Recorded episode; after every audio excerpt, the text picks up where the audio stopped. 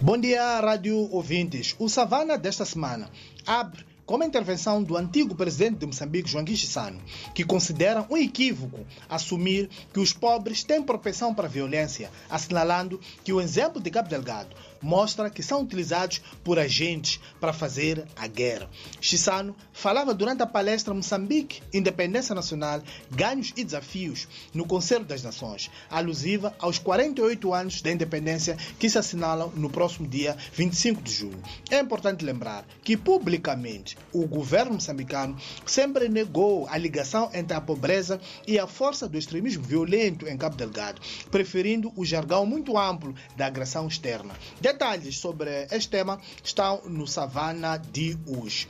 Quem também teve uma intervenção esta semana é o jurista e membro sênior da Frelimo, Teodato Nguana, que entende que o sistema político vigente em Moçambique, que designou de centralismo presidencialista absoluto, constituiu um verdadeiro catalisador da corrupção que graça o país. O Nguana falava esta terça-feira na conferência alusiva à celebração dos 18 anos do Centro de Integridade Pública, que juntou sociedade civil, acadêmicos e antigos membros de governos e parceiros de cooperação.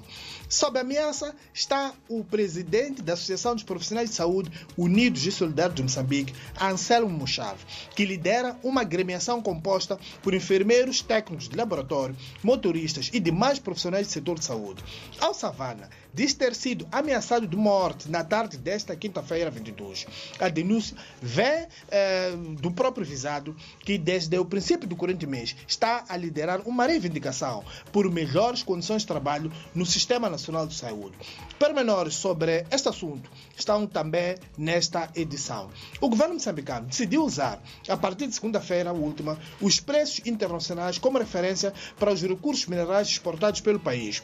Uma medida que visa combater a subfaturação e ampliar o espaço para a coleta de mais receitas. Detalhes sobre este tema e outros estão no Savana de hoje, que já está nas bancas e nas nossas plataformas tecnológicas. Bom dia e um abraço de Francisco Carmona a partir da redação do Savana, é Maputo.